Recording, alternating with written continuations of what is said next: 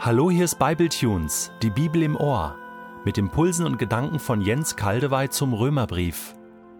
Ich lese in der neuen Genfer Übersetzung Römer 9, die Verse 17 bis 21. Aus diesem Grund steht in der Schrift auch folgendes Wort, das Gott dem Pharao sagt. Die Macht, die du hast, habe ich dir deshalb gegeben, weil ich an dir meine eigene Macht zeigen will und weil dadurch mein Name überall in der Welt bekannt werden soll. Wir sehen also, dass Gott so handelt, wie er es will. Er lässt den einen sein Erbarmen erfahren und er bewirkt, dass ein anderer sich ihm gegenüber verschließt. Man wird mir jetzt entgegenhalten, warum zieht er uns dann noch zur Rechenschaft? Dem, was er beschlossen hat, kann sich ja doch niemand widersetzen. So, was bildest du dir ein? Du bist ein Mensch und willst anfangen, mit Gott zu streiten?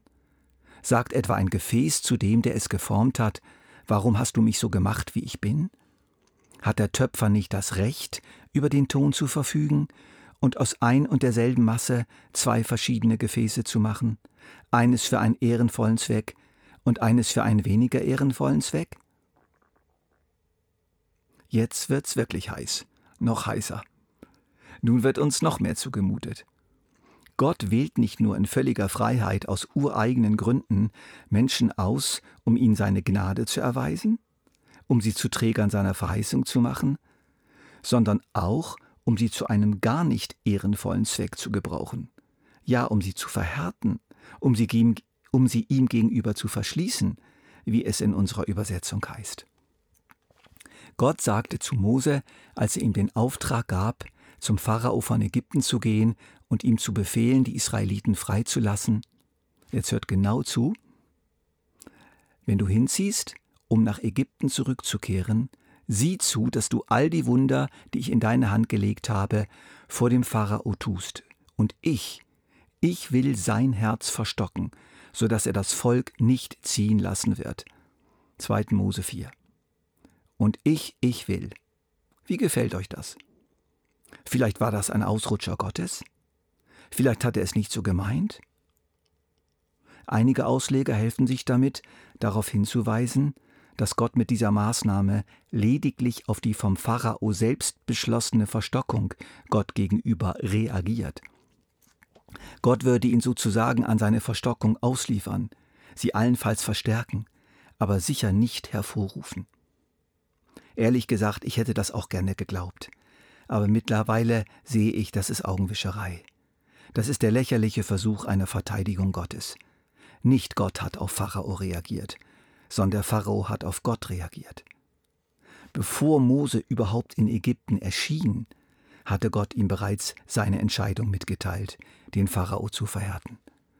Und er wiederholte diese Entscheidung Mose gegenüber ausdrücklich, als Mose dann in Ägypten ankam, aber noch vor dessen ersten Gespräch mit dem Pharao. Ich aber will das Herz des Pharaos verhärten und meine Zeichen und Wunder im Land Ägypten zahlreich machen. Und nochmals lesen wir inmitten der Ereignisse der zehn Plagen, mit denen der Gott Israels Ägypten schlug, doch der Herr verstockte das Herz des Pharaos und er hörte nicht auf sie. Es tut mir leid, liebe Hörer, wir sind noch nicht fertig. 2. Mose 10, Vers 1.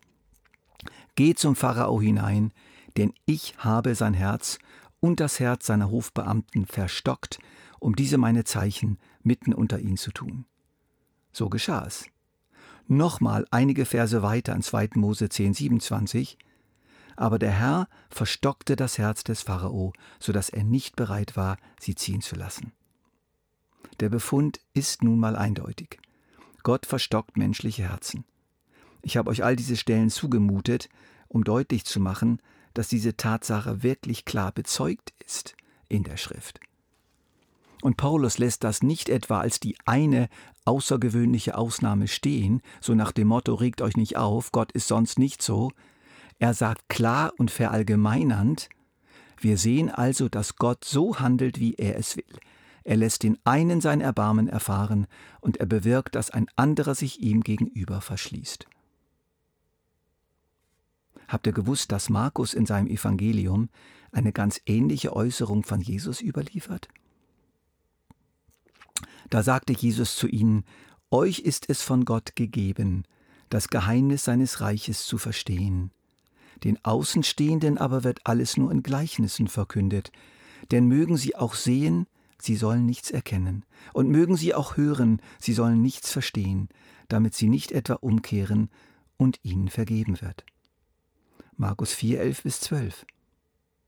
Gott ist frei, Menschen zu öffnen und Gnade walten zu lassen an ihnen und sie zu Gefäßen seiner Ehre zu machen, und er tut das auch. Gott ist ebenso frei, Menschen zu verschließen und sie zu Gefäßen der Unehre zu machen, und er tut das auch. Für beides gibt es Beispiele. Wie geht's euch damit? Mir ging es lange Zeit gar nicht gut damit, ehrlich gesagt viele Jahre lang.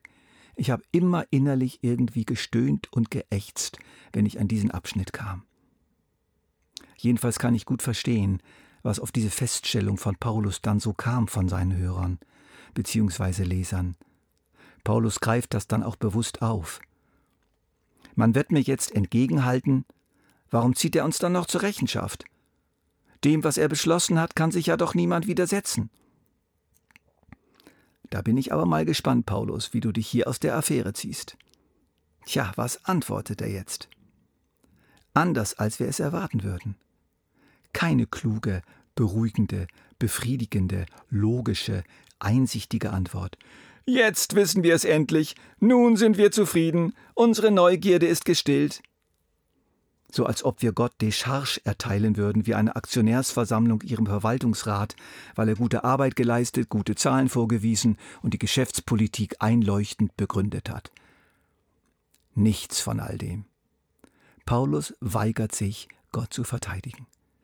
Er weigert sich, zusammen mit seinen Hörern Gott auf unsere menschliche Ebene herunterzuziehen und auf die Anklagebank zu setzen. Er nimmt die Anklage, den Vorwurf gar nicht erst an.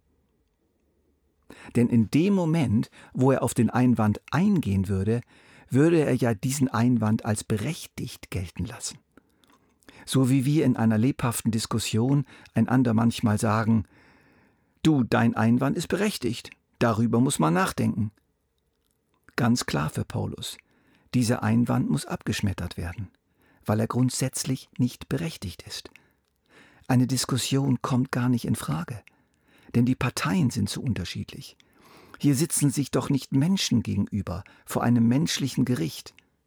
Hier haben wir auf der einen Seite den sündigen, schwachen, törichten, ungeheuer begrenzten Menschen, ein winziges Geschöpf, der nur einen winzigen Ausschnitt der Wirklichkeit Gottes überhaupt erkennt.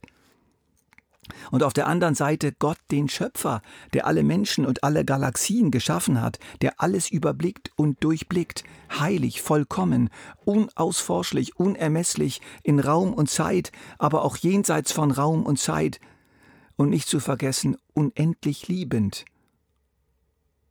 Der Einstieg in eine Rechtsdiskussion zwischen diesen Parteien wäre für Paulus eine Blasphemie, eine Gotteslästerung, eine unverschämte Vermessenheit. Und welches Gericht wäre überhaupt zuständig, bei dem wir unsere Rechtseinwände deponieren könnten? Gott selbst ist das allerhöchste Gericht. Selbstverständlich ist dieser unfassbare, gewaltige Gott auch unser Vater, wenn wir Christen geworden sind.